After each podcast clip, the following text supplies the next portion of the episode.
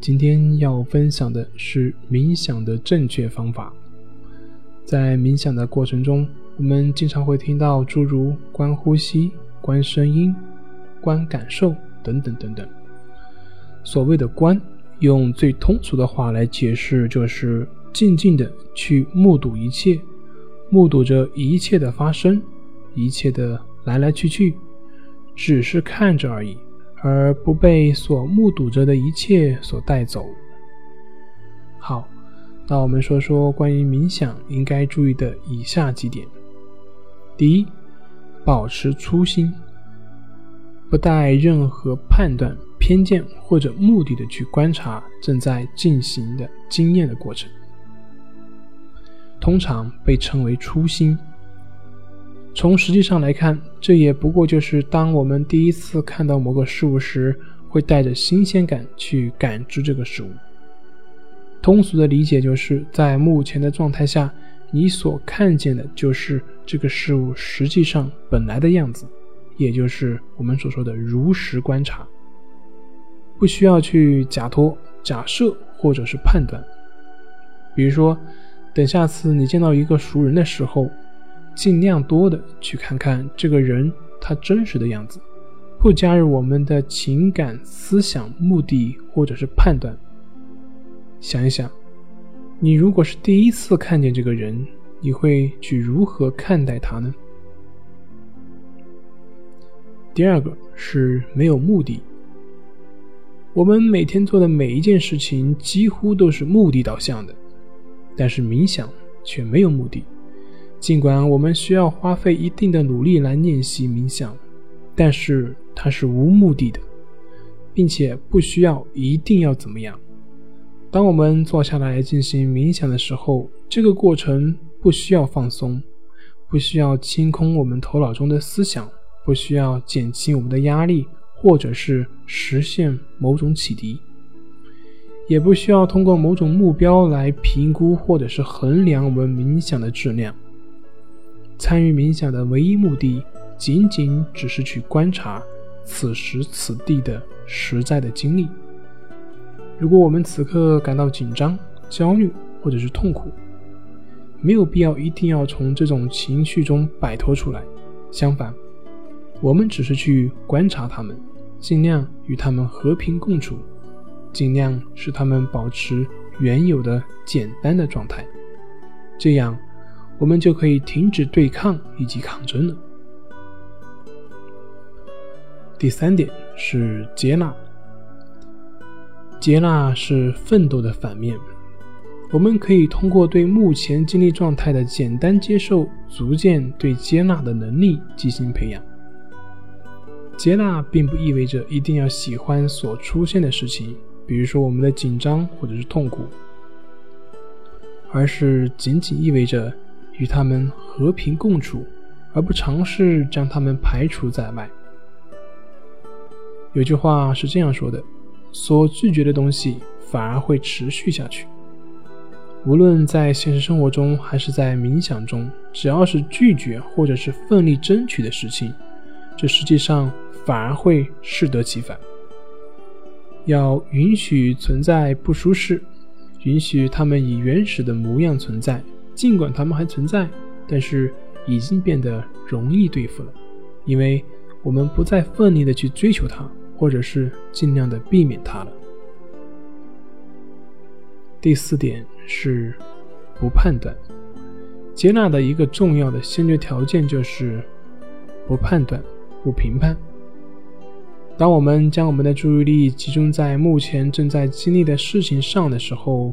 我们并不难注意到自己总是会频繁地对事物做出判断、评判，包括我们外部的环境和自己的情绪、情感。这些判断是建立在个人的性格、价值以及好坏的标准之上的。练习冥想的过程，与其说是停止判断，不如说是与这些事物保持距离，可以简单的观察自己的内心判断。而不需要对它做出反应，更不需要去判断、评判它。这样，我们就可以培养一种延迟判断的能力，观察任何出现的事物，包括对自己判断的想法。第五点是耐心，耐心与接纳与非对抗性，它的性质是一样的。它意味着允许某些事情不被展开，也就是说，允许自己在冥想过程中停留在原地，而不必刻意的去改变它们。每天要保持半个小时到一个小时的冥想的练习，耐心是非常必要的。在经过几周的冥想的训练，但是却没有任何有趣的事情发生的时候，还是需要耐心才能够维持冥想训练。保持耐心就是去阻止匆忙的行为，这对以目的为代表的快节奏的社会具有深刻的意义。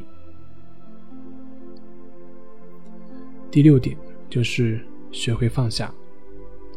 在非洲有一种非常有效的做狒狒的方法，那就是在椰子上钻一个洞，大致它可以容纳一只狒狒的手，然后用一条绳子将椰子拴在树上，将苹果放入椰子中。当狒狒走到前面的时候，它就会将手放到椰子洞中抓苹果。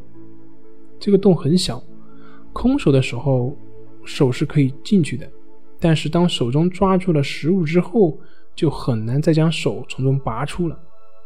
对于所有的狒狒来说，为了能够离开，它们必须放开苹果。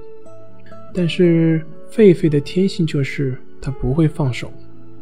我们的思维通常就很像这只狒狒，一旦我们抓住了某种思想、情绪或者是观念，有的时候甚至是那些让我们正在感受到痛苦的事情，然而我们就是没有办法放手。培养放手能力对于冥想的练习是很关键的，更不必要说对于那些焦虑的生活了。学会接纳将有助于学会放下。所谓的学会放下，就是以一种自然的态度接受事物原本的样子。第七点就是信任自身体验以及感受。一个需要带入冥想的重要的态度，就是要信任自己。这意味着，不管是权威人士，或者是别的什么人，他们是如何想的，或者是如何说的，我们都应该尊重自身的体验、自身的能力反应，应该避免判断经历中所出现的事情，并且相信自己的体验本身。在冥想的过程中，我们要对自己的经历负责任，而不是。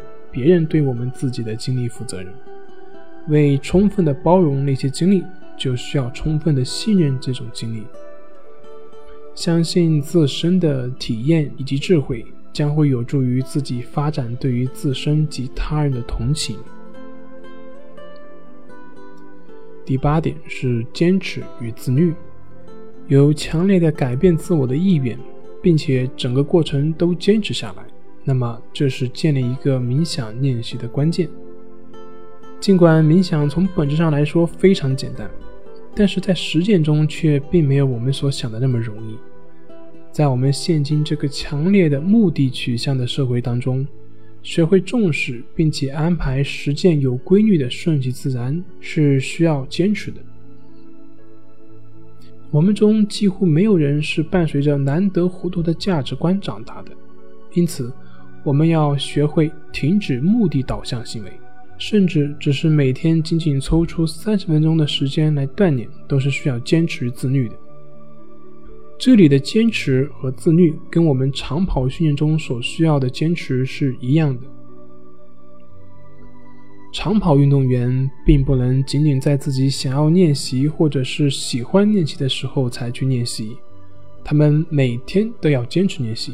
不论他们的感觉如何，不论他们是否有时候能有及时的成就感，等等等等。以上的几点看似不同，其实它只是从不同的层面来描述一个事情。所以，你需要透过不断的练习来明白我语言背后的意思。好了，今天的分享就到这里，咱们下回再见。